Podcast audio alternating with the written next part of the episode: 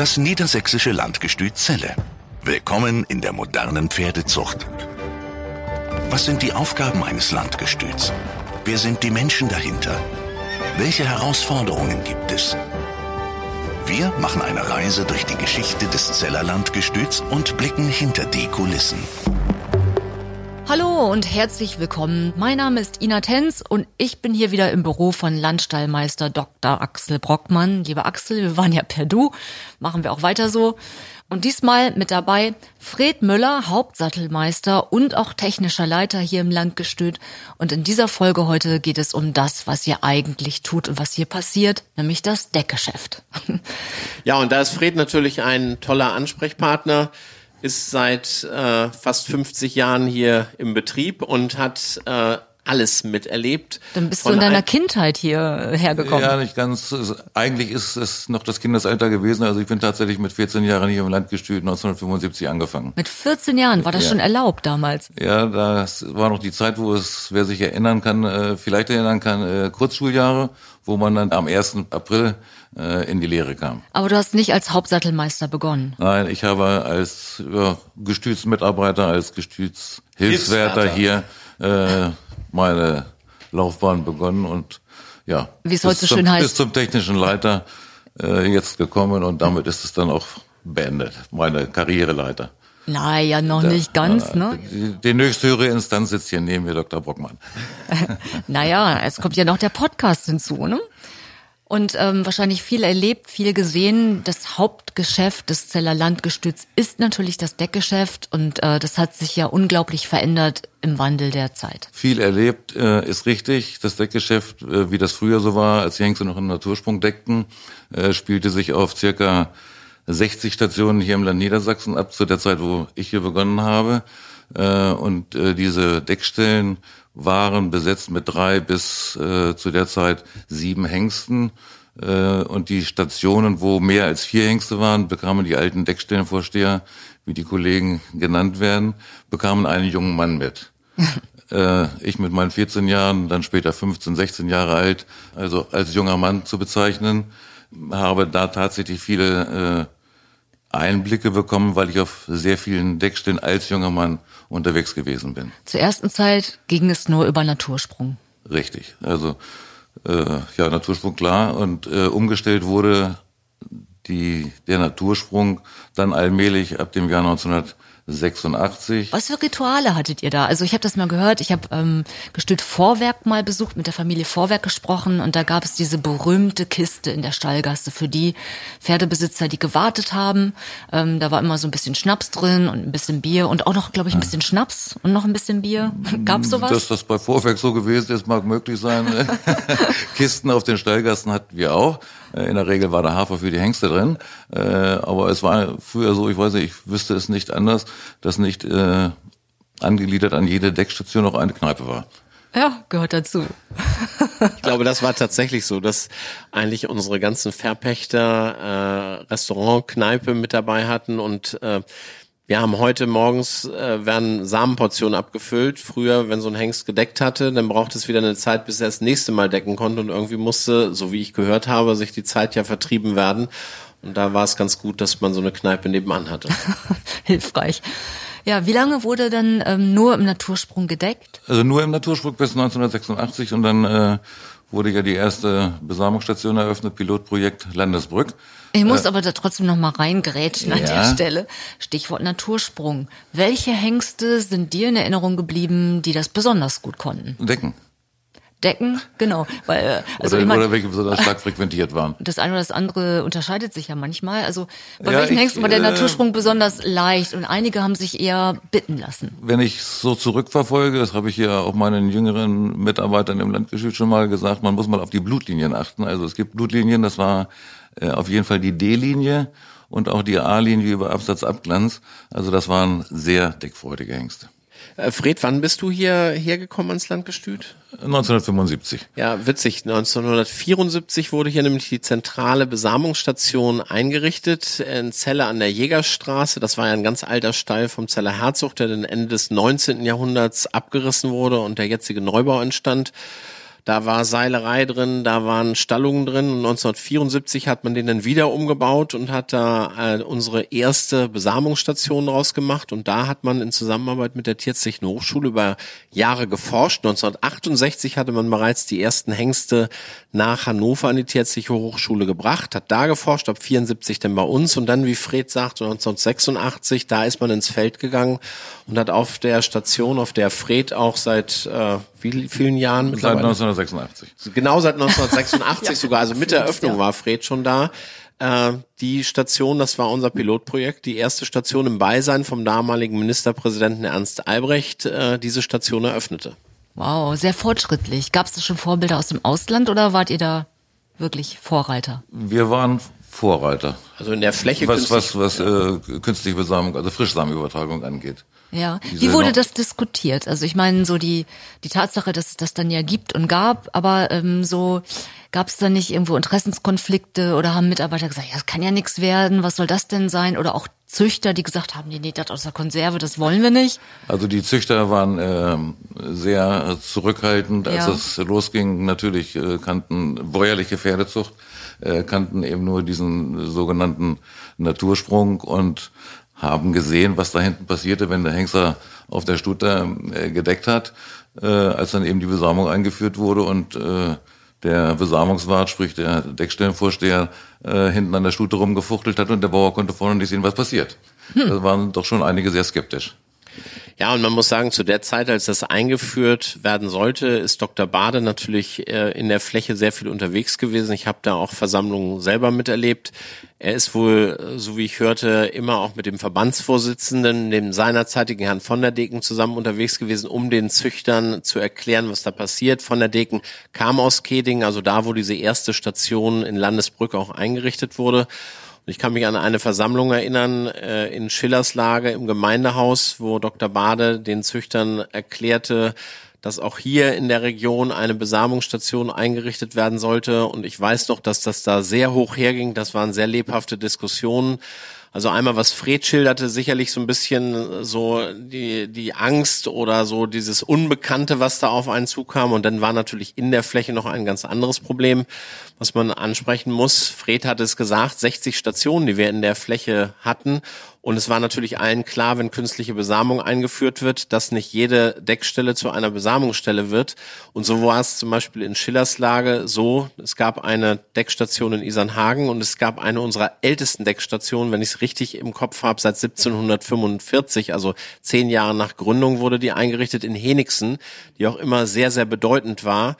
Und Dr. Bade hat das schon sehr diplomatisch entschieden, dass er sagt, so die beiden lösen wir auf und wir machen in der Mitte was Neues. Aber das hat natürlich den beiden Standorten nicht gepasst. Also da kamen natürlich viele andere Gründe noch dazu, warum äh, solche Einrichtungen von Besamungsstationen heiß diskutiert wurden. Wo waren denn die größten Bedenken der Züchter? War das eher so, ja, das kann ja nichts taugen, oder war es in die Richtung ähm, Vertrauen und die können mir jeden Samen unterschieben? Also wo, wo war da, wo war da die Sorge? Das, die Sorge war, glaube ich, nicht. Es war eben einfach was Neues, was äh, über mehrere Jahrhunderte ja praktiziert wurde.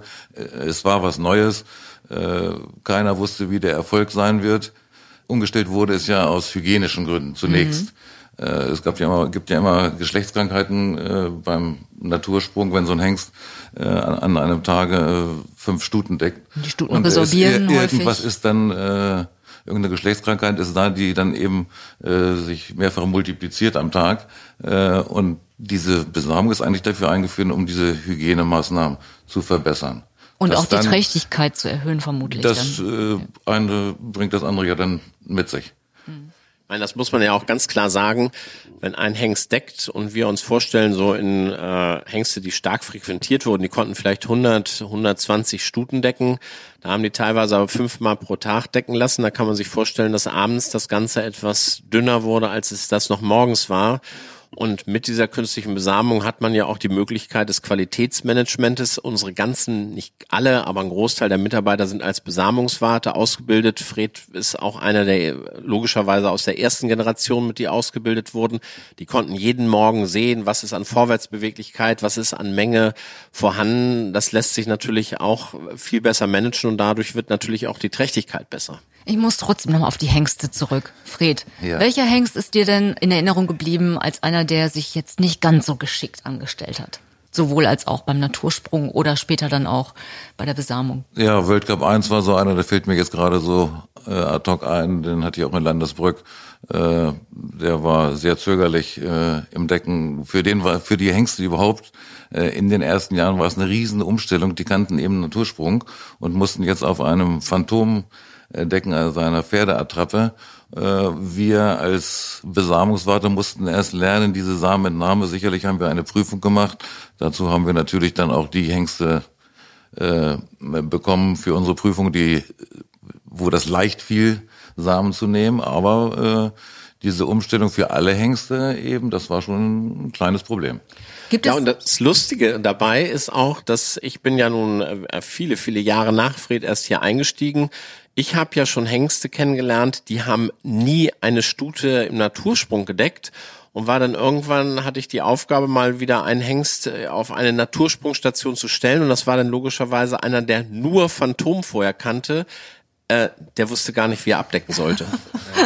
Ja, ich meine, äh, bei der Vollblutzucht ist es ja heute noch Tradition. Da darf es ja nur Natursprung geben. Ähm, und hier ist ja nur noch künstliche Besamung. Das hat bei der Vollblutzucht auch einfach den Grund, dass die gesagt haben, wir wollen unsere Blutlinien nicht so verengen. Die sind natürlich in der Menge wesentlich kleiner. Das hat man zu Anfang in der Warmblutzucht auch probiert. Auch wir haben, oder ich war ja noch gar nicht da, aber die Zuchtleitung mit Dr. Bade hatte in den Anfangsjahren der künstlichen Besamung die Zahl der maximal zu besamenden Stuten auf 200 limitiert. Das wurde gerichtlich gekippt dann irgendwann, oder? Das ist nicht gerichtlich gekippt, das ist einfach betriebswirtschaftlich gekippt. Es wär, wäre aber auch gerichtlich zu kippen gewesen, aber man hat das freiwillig aufgegeben, weil wie will man dem 202. erklären, dass er keinen Pass mehr kriegt? Das ist tierzuchtrechtlich auch gar nicht möglich und das ist nach paar Jahren gekippt, aber das hat man zu Anfang probiert. Da ging es tatsächlich nur, was Fred gesagt hat, um Hygiene und nicht darum, dass man möglichst viel Samen aus einem Hengst oder viele Stuten von einem Hengst bedienen kann. Aber wo wir schon bei diesem äh, tollen Thema sind, ähm, wir haben eben, oder Fred hat eben erzählt von den Hengsten, die so besonders in Erinnerung blieben. Und ich habe, äh, ja, bin ja bei weitem noch nicht so lange da, aber die Hengste wurden ja auch als Probierhengste eingesetzt und da sind mir so Wenzel oder auch so ein Glückspilz in Erinnerung. Heute nutzen die Züchter ja leider nicht mehr das Abprobieren ihrer Stuten, sondern lassen gleich Tierarzt mit Ultraschall und allem kontrollieren. Aber diese beiden Hengste, das werde ich nie vergessen, die habe ich so bei Stationskontrollen oder wenn man mal nach Fohlen geguckt hat äh, oder da auf einer Schau in der Nähe war gesehen, die haben, wenn die Stute nicht rossig war, ihren Kopf noch nicht mal aus der Luke gezogen. Wenn sie vielleicht rossig sein könnte, sind sie mal kurz rausgekommen. Und wenn die Stute rossig war und hätte gedeckt werden können, dann musste der gestüt werden. In dem Fall war es äh, Hans-Jürgen Schmidt äh, und äh, der anderen Station war es Albert Habermann, der musste die Luke aber schnell zugemacht werden, weil sonst drohten die da rauszuhocken. Also- Also, die wissen genau, was mit den. Stuten los ist. Das waren die Ausstudierten, diese beiden. Wie war denn die Preisentwicklung der Deckgelder im Laufe der Zeit? Ja, also ich erinnere mich 1975 war ich dann in Otersen, junger Mann, Otersen ist eine Deckstätte bei Pferden gewesen. Äh, Da kostete äh, so eine Besamung, wollte ich gerade sagen, natürlich noch der Natursprung, 230 Mark. Das war auch ziemlich einheitlich bei den Hengsten. Da gab es nicht diese großen Preisunterschiede, wie es sie heute gibt. Äh, schon leichte Unterschiede, aber um, um die 200 Mark hatte sich das zu den Zeiten bewegt. Ich frage jetzt mal ganz naiv, diese Preise heute, ähm, haben die sich entwickelt auch aufgrund von Nachfrage oder geht es um die Qualität der Hengste oder wie gestaltet ihr die Preise? Also vielleicht so ein kleiner Einschub zwischendrin gab es dann auch mal als kleine Preiserhöhung, aber züchterfreundlich, so ein Deckel. Ich glaube, das war so in den 80er Jahren, wo diese 200 und Mark gezahlt wurden, dann irgendwann auch 300 Mark, aber wo es immer noch eine Nachzahlung gab, wenn das Fohlen geboren wurde. Das Fohlengeld Das oder wie war bei das? uns ganz einfach zu machen, weil wir haben zu der Zeit 100 Prozent aller in Hannover geborenen Fohlen registriert und wir haben auch nur Hannoveraner bedient. Damals war Tierzucht ist ja Ländersache und damals wurde ein Hannoveraner auch in Hannover hier gezüchtet und kaum woanders und wir haben 100 Prozent registriert. Von daher sind wir auch immer an das Geld rangekommen. Und du fragtest eben die Preisentwicklung später. Natürlich, äh, gerade bei uns als Staatsgestüt richten sich Preise auch danach, dass man versucht, das Defizit eines Betriebes so gering wie möglich zu halten und dass man immer mal wieder Preise dem normalen Markt angepasst hat. Wir sind immer noch, glaube ich, im Schnitt günstiger als der Markt.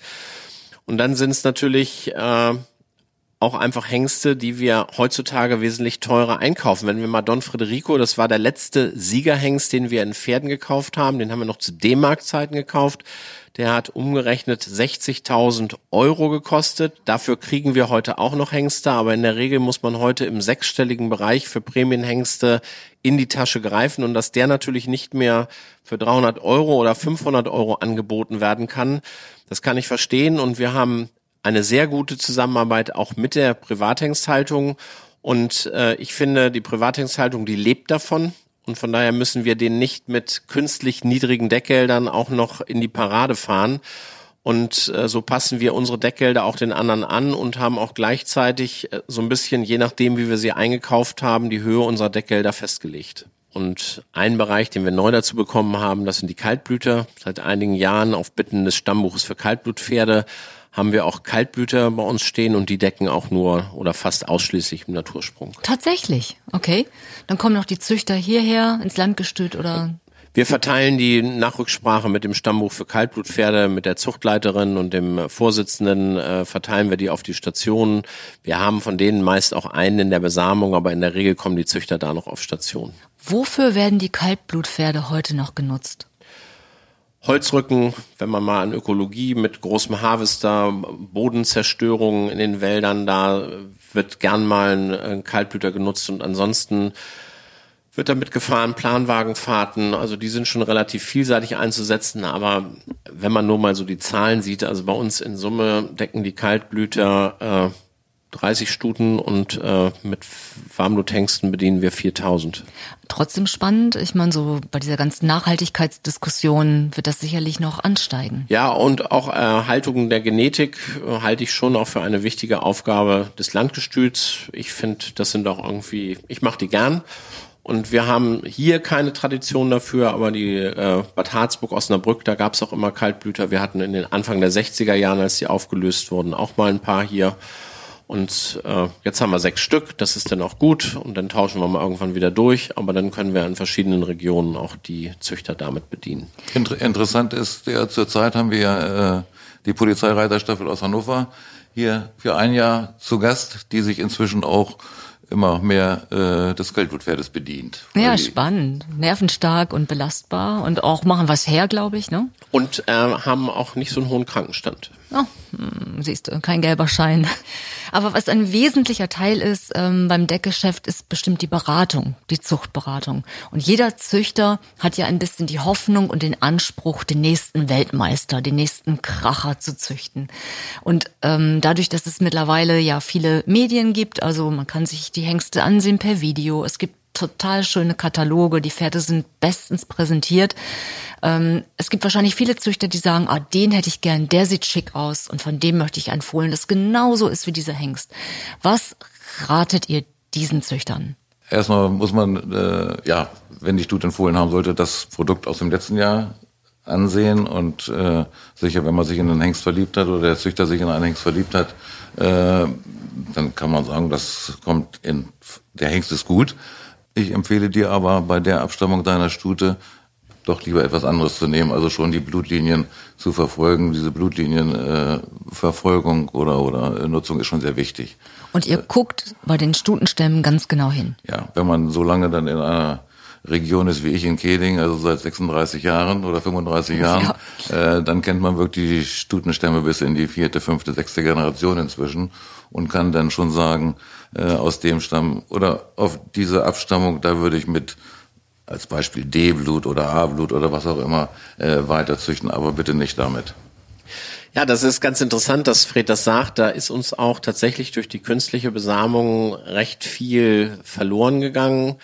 Wir haben früher, wenn man so einen, einen Schein, so damals noch so einen rosa Schein in die Hand nahm und guckte auf das Pedigree, dann wusste man, und das wusste ich dann auch relativ schnell, das muss eine Stute oder ein Pferd sein aus der und der Region, weil die Hengste, die da drin sind, die standen meistenteils in der und der Region.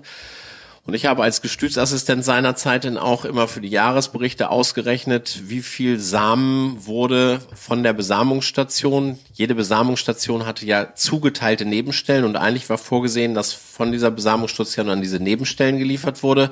Da haben die Züchter gedacht, wenn es über Nacht oder über Tag dahin geschickt werden kann, kann es ja zu mir auch ins Emsland kommen oder nach Ostfriesland. Und dann habe ich immer ausgerechnet, wie viel wurde außerhalb des normalen Bezirkes verschickt. Und es waren damals mal einzelne Stationen, die schon sehr viel gemacht haben, aber im Schnitt hat das irgendwo immer zwischen 10 und 20 Prozent gelegen. Okay. Dann haben wir irgendwann die Grenzen geöffnet. Die Verbände haben sich auch in anderen Bundesländern anerkennen lassen und auch europaweit. Dann haben wir das Sperma deutschlandweit verschickt. Und irgendwann haben wir dann EU-Stationen im Jahre 2009 eingerichtet, dann konnten wir es europaweit frisch verschicken. Vorher ging das ja nur mit Tiefgefriersperma. Und wenn man sich jetzt Pedigrees bei den Körungen, bei den Schauen anguckt, dann haben wir holländische, belgische, französische Blutlinien bei uns mit drin. Mhm. Wenn man auf die bayerische Körung gibt, dann findet man ein rein hannoversches Pedigree. Und umgekehrt. Das hat sich einfach, und umgekehrt, einfach in jede Richtung durch diesen Samenversand hat sich, wenn man jetzt ein Pedigree in der Hand hat und nicht das Brandzeichen sieht, wo diese Stute registriert ist oder das Pferd, kann man das anhand des Pedigrees nicht mehr zuordnen. Und ich bin jetzt 23 Jahre dabei, Fred ja noch viel, viel länger.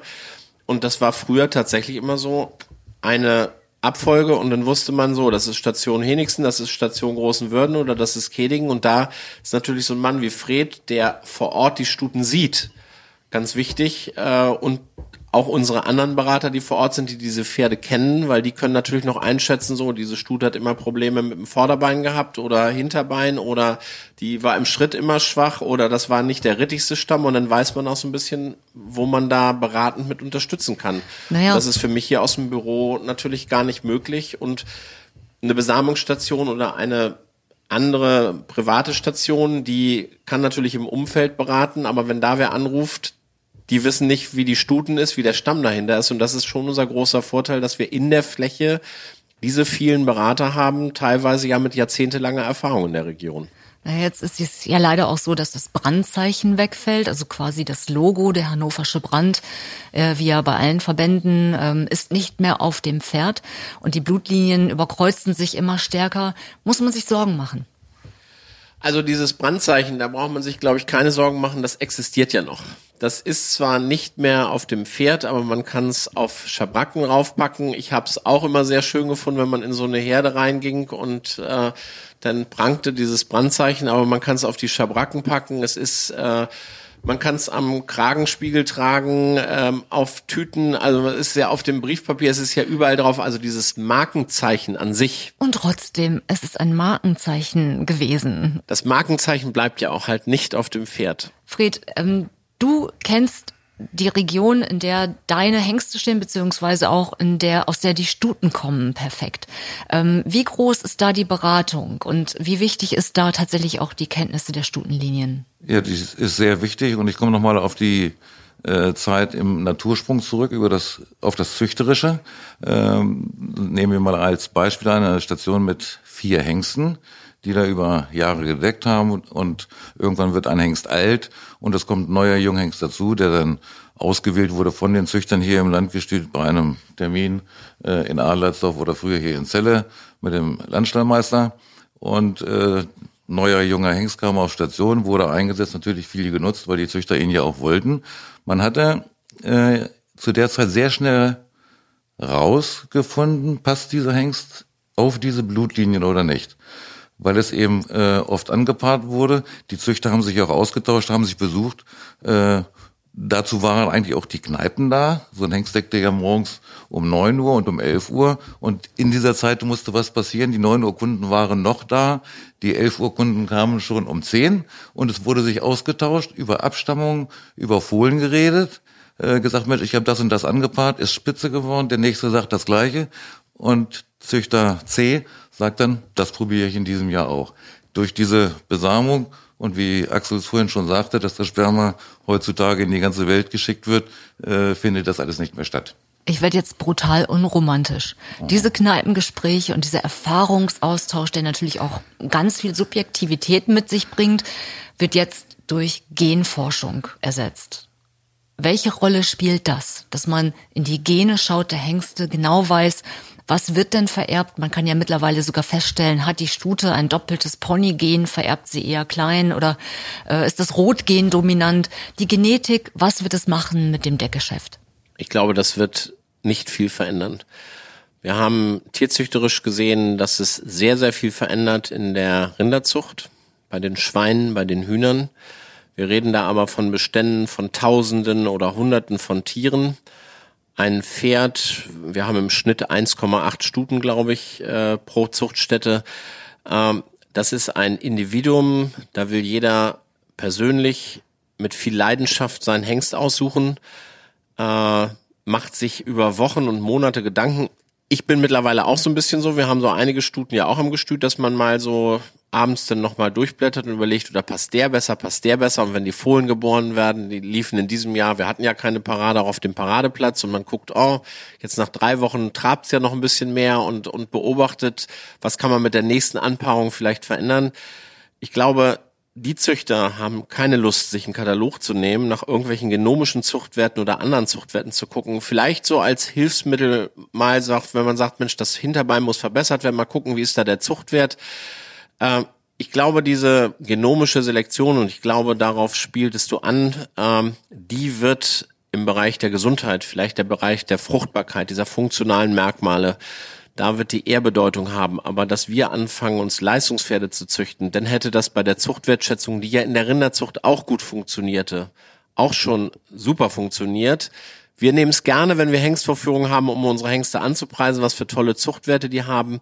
Aber ich glaube, der Züchter, der einen Hengst mag und vorher erstmal guckt, ist das denn mit dem Zuchtwert auch alles gut? Ähm, ich glaube, da gibt es ganz wenige von. Und da es beim normalen Zuchtwert nicht geklappt hat, glaube ich persönlich auch, das bleibt eine Leidenschaft, da bleiben Emotionen bei und dazu passen einfach keine Excel-Tabellen, keine Zahlenkolonnen. Äh, mein Tierzuchtprofessor möge es mir jetzt nachsehen, aber äh, das ist einfach meine Erfahrung, die ich mit diesen vielen tollen Züchtern, die, die wirklich so viel Liebe und Enthusiasmus in diese Zucht stecken, die bei ihrem Verband gute Laune haben wollen, die Veranstaltungen erleben wollen, die dem Siegerhengst applaudieren wollen, die dem Hengst des Jahres applaudieren wollen, die bei Hengstvorführungen mitfiebern, die äh, bei uns gibt noch ganz viele Züchtergruppen, die auch ihren Deckstellenvorsteher im Winter mal besuchen und dann die Junghengste angucken. Ich glaube, das wollen die erleben und keine Zahlen. Manche Zuchtlinien hätte es vermutlich gar nicht mehr gegeben, wäre diese WFFS-Diskussion schon eher losgegangen.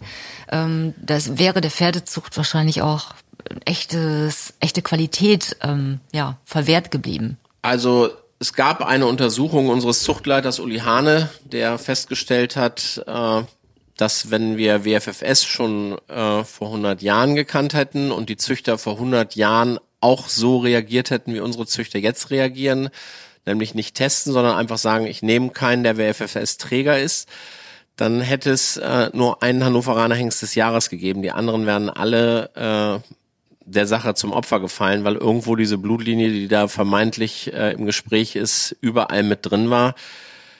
Ich glaube, dass wir wir haben diese Vollblutdiskussion gehabt. Der Blüter, der vom Professor Steinkraus jetzt auf dem Markt war, der Jaguar Mail, den hätte ich auf jeden Fall gekauft. Ich glaube, der wäre auch preislich zu haben gewesen für uns. Der hatte kein einziges Gebot äh, und wirklich ein toller Blüter. Es, es war ein Halbblutrennstamm, aber der hat, glaube ich, seit 10, 12 Generationen sind da nur Blüter drin. Ähm, Weshalb? Das war ein tolles Pferd, für Veredelungszwecke, für Veredelungszwecke im Springbereich und er hatte WFFS und es war kein Gebot. Und äh, das ist eine Sache, das haben wir auch. Wir haben teilweise Hengste, die haben nur noch zehn Prozent ihrer vorherigen Bedeckung gehabt. Und da muss man schon überlegen, ob wir nachher anfangen wollen, WFFS, PSSM, Röntgenbilder, ob wir alles selektieren wollen. Es wären viele Hengste, glaube ich, bei uns nicht zu Stempelhengsten geworden, wenn man äh, so tierärztlich, so wissenschaftlich an dieses Thema rangegangen wäre. Und bei WFFS haben wir einen Test, da kann die Stute untersucht werden und wenn die Stute frei ist, kann ich auch einen WFFS-Träger nehmen. Mhm. Aber da sind wir wieder bei der Emotionalität auf der anderen Seite, weil jeder denkt ja, oh, ich möchte es perfekt machen und ich möchte alles ausschließen. Bei WFFS weiß man mittlerweile, das kann man durch einen Test, wenn die Stute frei ist, vermeiden. Ähm, aber all die anderen Dinge, die dann relevant sind, OCD, ähm, je tiefer man hineinblickt in das Pferd, äh, je stärker wird dann vermutlich selektiert. Na, habe ich jetzt mal so eine altkluge Idee. Her damit. Ähm, Wir können uns Röntgenbilder, soll ja am liebsten auch alles veröffentlicht werden. Wir können WFFS, wir können alles veröffentlichen. Äh, Gesundheit fängt bei gesunden Hufen an. Gesundheit fängt seit hunderten Jahren in der Exterieurlehre an. Und da würde ich doch einfach mal den Züchtern, die auf Gesundheit züchten wollen, empfehlen, dass sie sich die Hengste, die sie nutzen, auch tatsächlich mal alle live angucken. Und wenn ich live angucken sage, dann meine ich auch live so mal direkt mit ein paar Meter Abstand und nicht auf einer Tribüne bei einer Hengstvorführung viermal hoch weiß bandagiert. Das machen wir natürlich auch. Äh, aber äh, ich denke, man kann dann auch noch viel mehr sehen, was nämlich die Korrektheit angeht und Gesundheitsfragen resultieren aus Fundament, resultieren aus gesunden Hufen. Ich glaube, da haben wir in allen Zuchtverbänden in den letzten Jahren viel Wert auf Vermögen, auf Springtechnik, auf große Bewegungsgüte gelegt. Und diese Sachen sind, weil wir auch sehr viel gute äh, Exterieurstuten hatten, das ist so ein bisschen vernachlässigt worden. Da haben wir ein Nachholproblem. Das merken Ausbildungsstelle, das merken wir, das merkt man in einer Hengstleistungsprüfung. Und ich glaube, da sollten die Züchter, wenn sie was mit Gesundheit tun wollen, sich tatsächlich mal wieder live und nah in Farbe ein Hengst mit Huf und Exterieur ansehen, dann haben wir schon mal ganz viel erreicht. Das ist das perfekte Schlusswort. Vielen, vielen Dank, Doktor. Und noch nicht mal abgesprochen. es läuft einfach. Herzlichen Dank und ähm, ja, vielen Dank für die Einblicke. Und die nächste Folge erscheint in vier Wochen. Also seid gespannt. Äh, wir suchen uns wieder ein gutes Thema heraus. Und bis dahin schickt uns eure Fragen per Mail an podcast.landgestützelle.de. Empfehlt uns gerne weiter und vor allen Dingen bleibt gesund. Und wenn ihr einen Wunsch habt für ein Thema bei einem der nächsten Podcasts, dann schickt auch dieses gerne an unsere E-Mail-Adresse. Unbedingt. Ciao. Das niedersächsische Landgestüt Zelle. Willkommen in der modernen Pferdezucht. Damit ihr keine Folge verpasst, abonniert uns und folgt uns auf Facebook und Instagram. Alle Infos auch unter landgestützelle.de.